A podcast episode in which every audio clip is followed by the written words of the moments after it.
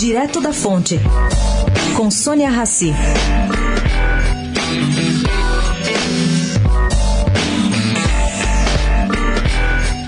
Gente, não podemos nos iludir. Donald Trump deve hoje, conforme ele tem prometido, dia sim, dia não, cumprir sua promessa de retirar os Estados Unidos do acordo nuclear internacional assinado com o Irã. E assim restabelecer as sanções contra Teherã, principalmente as relacionadas com o mercado de petróleo. Mas isso, segundo especialistas do Itamaraty, faz parte de uma estratégia de negociação e não um veredicto final sobre o pacto.